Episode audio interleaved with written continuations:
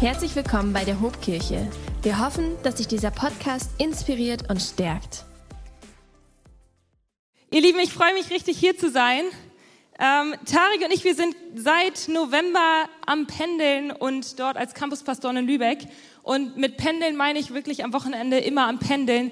Tarik ist heute Morgen um 6.50 Uhr losgefahren nach Lübeck und ich bin heute Morgen um 9.18 Uhr für zwei Minuten hier rüber gefahren und dachte mir, ach, ich vermisse Bremen. Hat sich schon ganz gut angefühlt.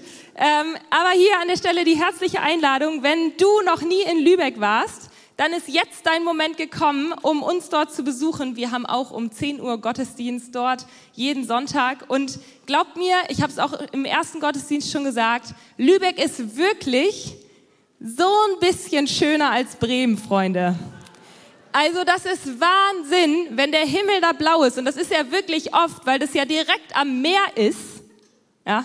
Und dann ziehen die Wolken vorbei und dann ist der Himmel blau und du fährst auf diese Altstadt zu und denkst dir, ah Gott, hast schon wirklich schöne Orte geschaffen auf dieser Welt. Ähm, ich darf da in Zukunft leben. Ich freue mich aber auch, wenn du uns besuchst. Aber komm danach wieder nach Bremen zurück. Ansonsten ist Pastor Michi richtig sauer auf mich. Ähm, wir starten in den zweiten Teil unserer Predigtreihe Unerfüllte Hoffnung. Und wir beschäftigen uns in diesen Wochen mit wirklich ähm, schwierigen Fragen, mit richtigen Brocken, mit richtigem Schwarzbrot. Fragen, die nicht so einfach zu beantworten sind. Aber ich hoffe, ihr könnt richtig was mitnehmen aus der Predigt diese Woche. Letzte Woche haben wir uns mit dem Thema beschäftigt, warum Gott ähm, Gebete nicht erhört. Und Pastor Andi hat hier erzählt oder hat versucht, so ein paar Gründe dafür zu finden. Und ich habe sein ähm, Endplädoyer gehört. Ich habe es geliebt. Er hat gesagt, in all dem ist Gott aber immer die Antwort und vor allen Dingen Gottes Gegenwart ist immer die Antwort. Egal was du suchst, in Gottes Gegenwart findest du wirkliche Ruhe und findest du echten Frieden und echte Heilung und auch echte Hoffnung. Gottes Gegenwart ist die Antwort, wenn du eine Gebetsantwort brauchst und merkst, sie kommt irgendwie nicht. Gottes Gegenwart ist die Antwort. Das ist ein richtiger Brocken, Freunde. Und heute starten wir in die zweite Frage hinein. Bist du bereit? Ja? Dreh dich mal zu deinem Nachbarn und sag ihm, ich bin bereit ich bin bereit. Und wer jetzt gerade einen Stuhl zwischen sich hat, der darf auch gerne zu dem Nachbarn daneben noch mal was sagen. Schon okay, fühlt euch nicht alleine. Ihr seid bereit? Ja, ich höre es. Ich sehe auch ein paar strahlende Gesichter, wie schön am Morgen. Ihr Lieben, die Frage, mit der wir uns heute im zweiten Teil der Predigt beschäftigen, ist, darf man an Gott zweifeln? Darf man als Christ an Gott zweifeln? Ist es erlaubt, an Gott zu zweifeln? Ist es immer falsch, an Gott zu zweifeln oder gibt es gegebenenfalls auch ein richtiges Zweifeln? Ich habe euch einen Bibelvers mitgebracht aus ähm, Jakobus und wir wollen ihn einmal zusammen lesen. Jakobus 1. Aber wer ihn fragt, soll auch wirklich mit seiner Antwort rechnen. Denn einer, der zweifelt, ist so aufgewühlt wie eine Meereswoge, die vom Wind getrieben und hin und her geworfen wird. Ein solcher Mensch darf nicht erwarten, etwas von Gott zu erhalten, denn er ist unbeständig und schwankt ständig hin und her. Aber wer ihn fragt, soll auch wirklich mit seiner Antwort rechnen, denn einer, der zweifelt, ist so aufgewühlt wie eine Meereswoge. Ein solcher Mensch darf nicht erwarten, etwas von Gott zu erhalten. Die einfache Antwort auf die Frage, darf man an Gott zweifeln? Nein. Wenn ich das hier so lese, würde ich sagen, besser nicht. Es ist nicht in Ordnung zu zweifeln. Aber was heißt eigentlich zweifeln? Ich habe euch heute Morgen mal eine Definition mitgebracht. Das griechische Wort distazein sagt, dass Zweifeln etwas ist, wir haben es hier sogar als Definition, das Schwanken zwischen zwei Möglichkeiten. Der Duden sagt, Schwanken oder Zweifeln bedeutet Bedenken, schwankende Ungewissheit darüber, ob man etwas glauben soll oder etwas richtig ist. Also man schwankt zwischen den Möglichkeiten, sollte ich das glauben oder sollte ich das jetzt lieber nicht glauben? Ist es wohl richtig oder ist das eigentlich nicht richtig? Äh, und was sagt die Bibel? Die Bibel sagt uns zum Beispiel sowas, wie wir in Jakobus lesen. Zweifel besser nicht. Aber aber ich habe noch ein bisschen weiter in die Bibel geschaut und wir lesen von einigen Situationen, zum Beispiel kurz bevor Jesus in den Himmel geht. Herr Jesus ist von den Toten auferstanden und nach der Auferstehung begegnet er seinen Jüngern. Und wir lesen, als sie ihn sahen, also als die Jünger Jesus sahen, beteten sie ihn an. Hey, weil sie haben gerade den auferstandenen Jesus gesehen. Wie krass ist das? Aber einige zweifelten immer noch. Hey, da haben Menschen den auferstandenen Jesus gesehen. Die haben gesehen, wie Jesus am Kreuz gestorben wurde und dann gesehen, wie Jesus auferstanden ist quasi, weil sie sehen ihn ja live vor sich und trotzdem zweifeln sie. Wie können die zweifeln? Sie sehen ihn doch. Und ich lese das und denke mir, ein Glück. Irgendwie beruhigt mich die Stelle, weil ich weiß nicht, wie es dir geht, aber ich kann mich manchmal Gott so unfassbar nah fühlen und trotzdem Zweifel haben. Kennst du das? Ich weiß nicht, wie du heute Morgen hergekommen bist. Vielleicht ist bei dir alles rosig und du bist super zielorientiert. Du weißt ganz genau, für was du dich entscheiden sollst. Du bist nicht am Schwanken. Hey, deine Richtung ist ganz klar. Aber vielleicht bist du auch heute Morgen hier und du sagst, eigentlich soll das niemand über mich wissen. Aber ich würde sagen, mein Leben besteht schon seit längerem nur noch aus Bedenken und Schwankungen. Vielleicht bist du morgen, heute Morgen hier und sagst, wenn es ums Zweifeln geht, das soll hier niemand wissen, aber ich bin ganz vorne mit dabei. Warum zweifeln wir? Ich glaube, es gibt extrem viele Gründe, warum Menschen zweifeln. Ähm, ich habe uns heute Morgen mal drei Arten von Zweifeln mitgebracht, bei denen ich glaube, dass sie wirklich sehr, sehr eng mit unserem Glauben verknüpft sind. Drei Arten, warum wir ins Zweifeln geraten. Das erste ist der intellektuelle Zweifel. Wir zweifeln, weil die eine oder die andere Richtung nicht zu 100% logisch erscheinen. Egal wie sehr wir uns mit dem Thema beschäftigen, egal wie viele Bücher wir lesen, egal wen wir fragen, zu 100 Prozent macht diese Antwort irgendwie keinen Sinn. Unser Intellekt, Intellekt kommt irgendwo an eine Grenze. Wir kommen da irgendwie nicht weiter. Intellektuelle Zweifel. Ich weiß nicht, ob du sowas kennst. Du willst unbedingt glauben, dass die Mauern in Jericho am siebten Tag wirklich eingefallen sind. Aber dann sitzt du in deinem Theologiestudium und du liest Bücher und plötzlich steht da ein alter Testamentprofessor vor dir und er sagt dir ins Gesicht, es gab nie, nie, nie Beweise dafür, dass die Mauern in Jericho eingefallen sind. Und schon fängt man an zu zweifeln. Oder zweitens, biografische Zweifel. Wir zweifeln, weil unsere Erfahrungen und unsere Biografie uns etwas anderes lehren. Vielleicht wurden wir an der einen oder anderen Stelle einfach richtig enttäuscht oder verletzt. Wir würden ja gerne glauben, aber unsere Erfahrung lehrt uns was anderes. Vielleicht hast du letzte Woche richtig gut zugehört, weil du ständig merkst, du hast Gebetsanliegen, aber sie werden irgendwie einfach nicht erhört. Und du zweifelst, weil du auch irgendwie Angst hast, nochmal enttäuscht zu werden, wenn du betest. Du willst ja gerne glauben, dass deine Freundin, die gerade Hirnblutung hatte, gesund wird. Aber gerade letztens hast du für die Mutter von zwei Kindern gebetet, die Krebs hatte, und du hast wirklich geglaubt, dass Gott ein Wunder tut. Du lagst nachts wach im Bett und du hast gebetet und gebetet und gebetet. Und du hast gesagt, das wird was. Ich glaube daran, dass Gott ein Wunder tut. Und sie ist doch gestorben. Und dann kommt Zweifel. Oder drittens, menschengemachte Zweifel. Eigentlich bist du sehr klar in deiner Richtung, aber dann kommen andere Menschen, die mit ihren Ideologien und ihren Theologien das Gegenteil sagen. Und sie fangen an, an deiner Ideologie und an deinem Glauben zu kratzen. Und irgendwie beginnst du zu zweifeln. Hey, du glaubst, dass Gott dich berufen hat, dieses oder jenes zu tun. Aber dann kommt jemand anders, der sagt, bist du dir wirklich ganz sicher? Du bist dazu berufen? Glaubst du, dass du das wirklich kannst? Kennst du sowas? Kannst gar nichts dagegen tun, aber irgendwie kommen die Zweifel einfach. Zweifel an dir selbst, an deinem Können, an dem, was Gott dir zugesprochen hat, an deiner Identität. Und auch Zweifel an Gott. Zweifel, dass er dich liebt. Vielleicht sitzt du hier und du zweifelst daran, dass er es wirklich gut mit dir meint. Oder vielleicht zweifelst du auch manchmal daran, ob es ihn überhaupt gibt. Kennst du sowas?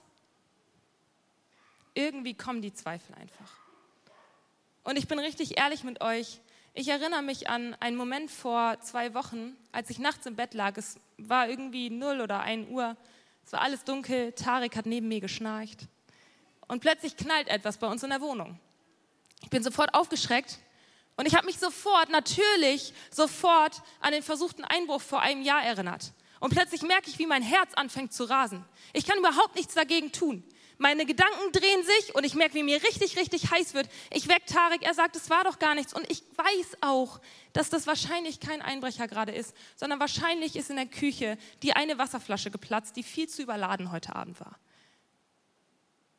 Aber trotzdem habe ich Angst. Und irgendwie wird mir richtig heiß und ich erinnere mich, dass ich mir selbst zugesprochen habe, Tarek hat längst wieder geschlafen, ich konnte nicht schlafen, ich habe mir selbst zugesprochen, Layana, du hast keinen Geist der Angst.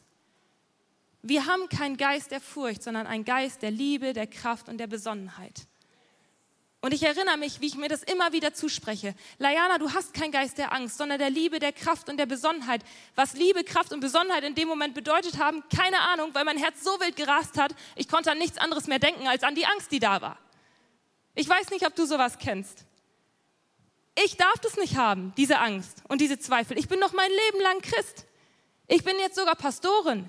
Meine Mama hat den Bibelvers, wir haben keinen Geist der Angst an ihrem Kühlschrank kleben. Hey, ich sollte besser keine Angst haben. Und ganz ehrlich, ich lag im Bett und ich glaube wirklich daran, dass Worte Macht haben. Ich glaube daran, dass wir Dinge in Existenz sprechen können. Aber mir immer wieder zu sagen, Layana, du hast keinen Geist der Angst. Layana, zweifel besser nicht. Zweifel sind nicht okay. Du brauchst nicht daran zweifeln, dass Gott auf dem Balkon einen Engel platziert hat und dass er dich und deine Familie sicher verwahrt.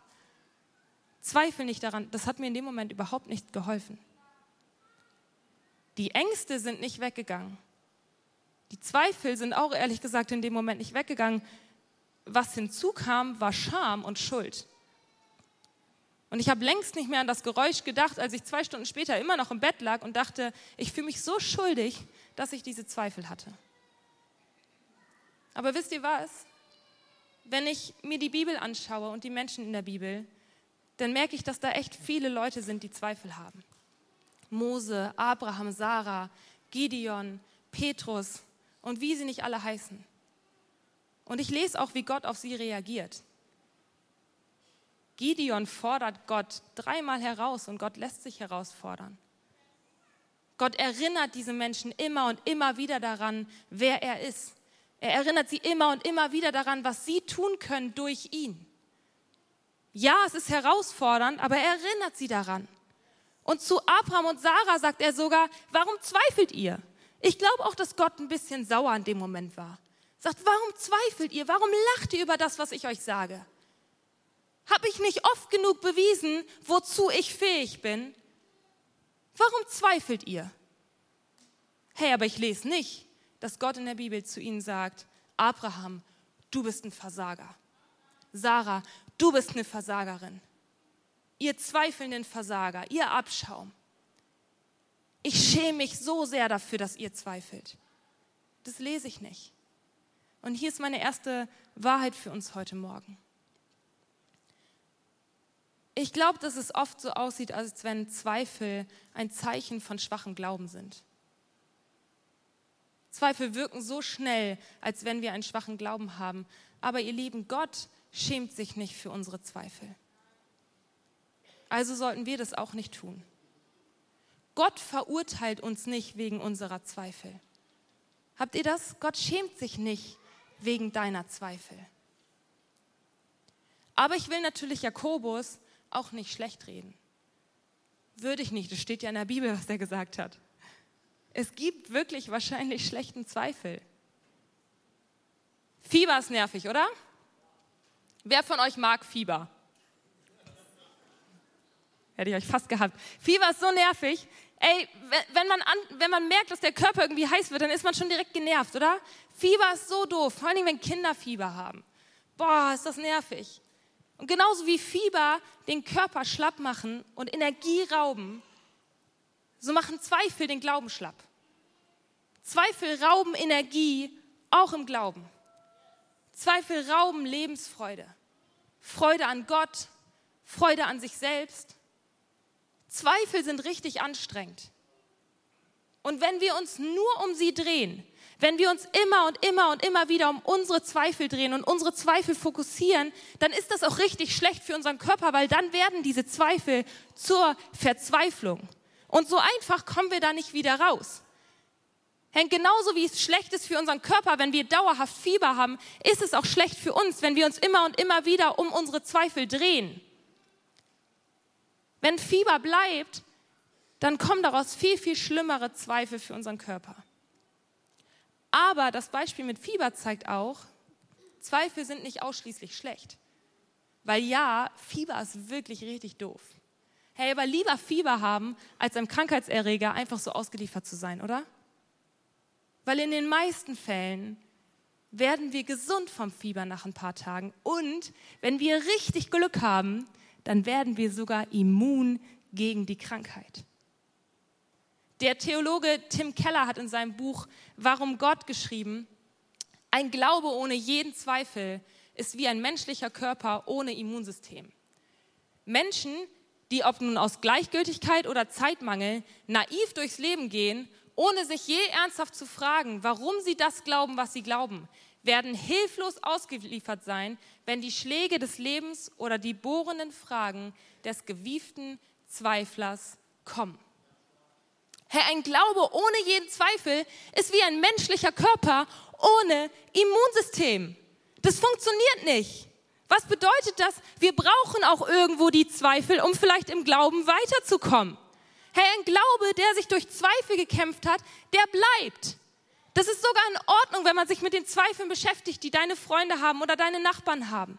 Immer nur zu glauben, was deine Oma oder dein Opa irgendwann mal angefangen haben zu glauben, ist nicht gut, weil dann kann dein Glaube über Nacht einbrechen.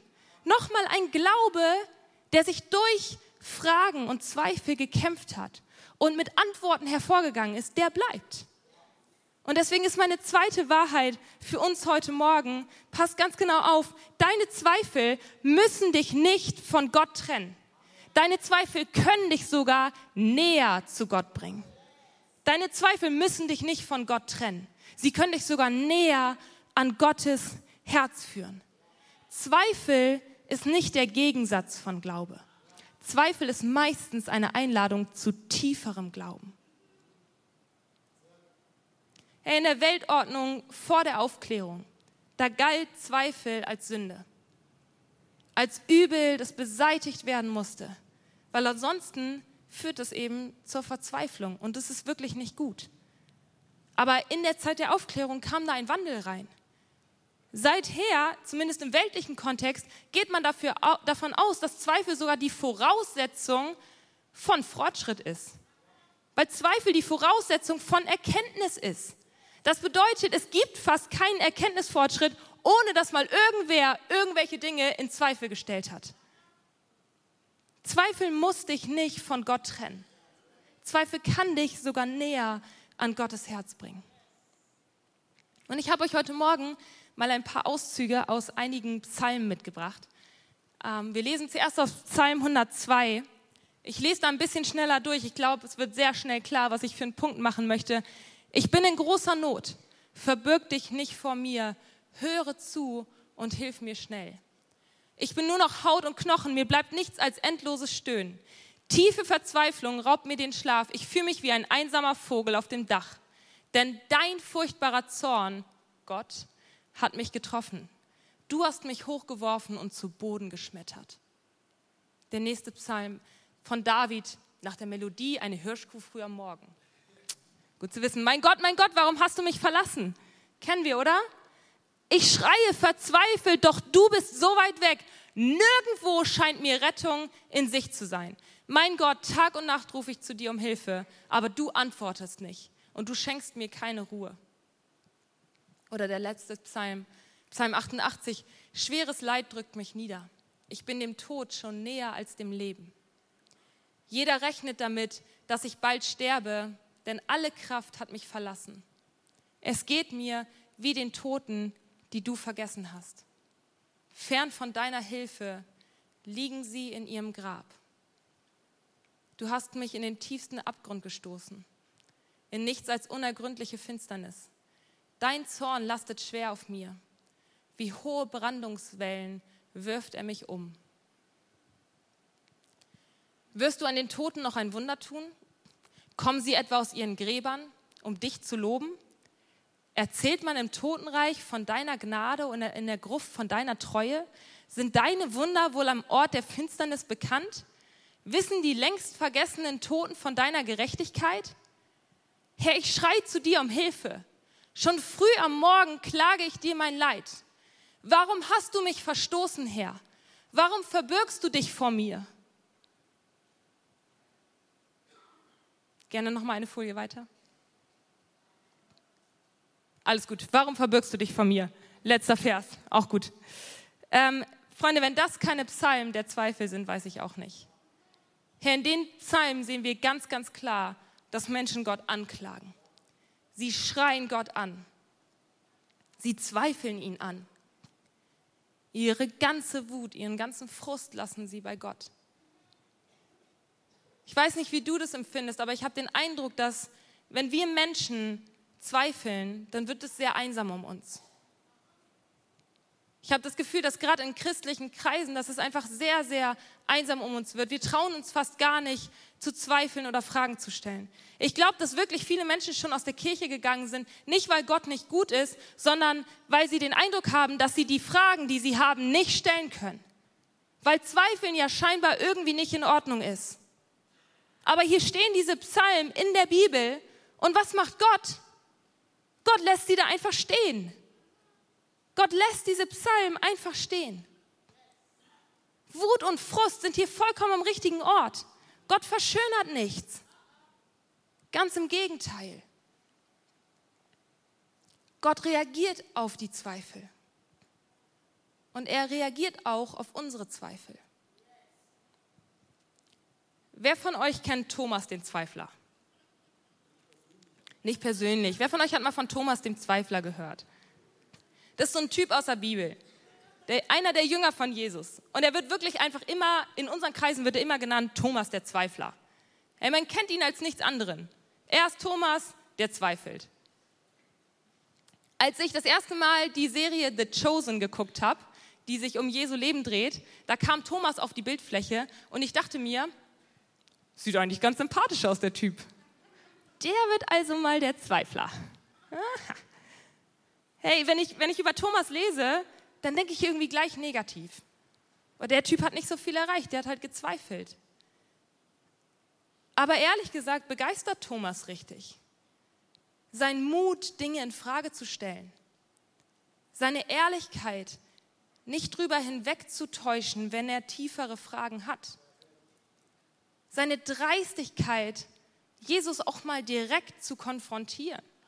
Und sein Mut am Ende auch Dinge einfach anzunehmen, die ihm gesagt werden. Hey, lass uns mal die Stelle lesen über Thomas.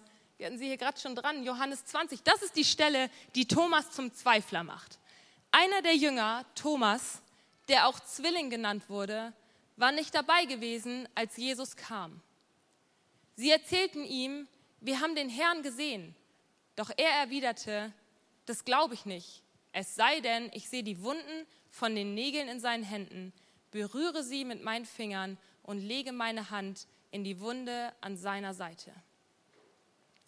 Was glaubt ihr, warum haben die anderen Jünger geglaubt? Ich glaube, die haben geglaubt, weil sie Jesus gesehen haben. Thomas war ein Realist. Er war nicht dabei gewesen, als die Jünger Jesus gesehen hatten. Schlecht für ihn, sei besser in Gemeinschaft unterwegs. Punkt. Er war nicht dabei gewesen. Und Thomas war ein Realist.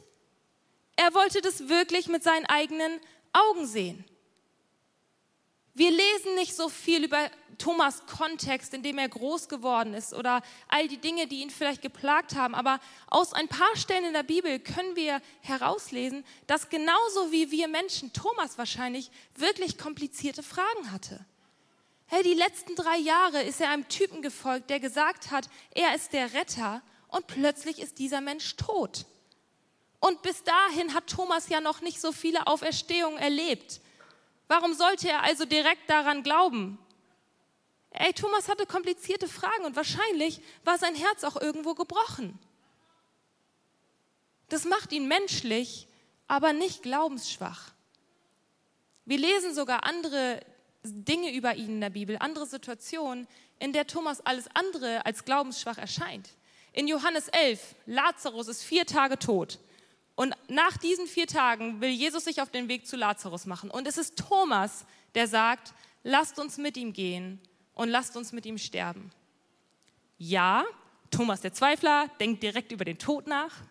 Hey, aber immerhin sagt er, wenn wir schon sterben, lass uns doch mit Jesus zusammen sein. Oder in Johannes 14, da lesen wir davon, dass Jesus mit seinen Jüngern zusammensitzt und er erzählt ihnen, ich habe im Haus meines Vaters einen Platz für euch vorbereitet. Ich werde vorausgehen.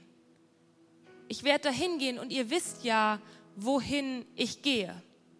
Und wir lesen, dass Jesus sagt, ihr wisst ja, wohin ich gehe und wie ihr dahin kommen könnt. Ihr wisst es ja. Und dann sagt Thomas, ähm, nein, Herr, das wissen wir nicht. Wir haben keine Ahnung, wo du hingehst. Wie können wir da den Weg kennen? Das ist wie so ein schlechter Joke. Jesus sagt ihnen, hey, die letzten drei Jahre habe ich vorbereitet und ich habe euch doch gesagt, wo ich hingehen werde und wie ihr da hinkommt. Und ich glaube, alle Jünger saßen irgendwie so in einer Runde und waren so, wer sagt jetzt was? Komm schon, einer muss was sagen, sonst kommen wir nicht an. Und Thomas ist der Mutige, der sagt, ey, Moment mal, Jesus, keine Ahnung, wie wir da hinkommen. Und alle anderen waren wahrscheinlich so, pff, ein Glück hat wieder Thomas was gesagt. Unser guter Zweifler, ein Glück haben wir den. Ey, was Thomas hier unterm Strich sagt ist, Jesus, ich will dir folgen. Ich brauche nur noch ein paar mehr Details. Ich brauche ein paar mehr Antworten. Ihr Lieben, wir haben einen Feind. Der Teufel will uns zerstören und er will uns den Glauben an Gott rauben.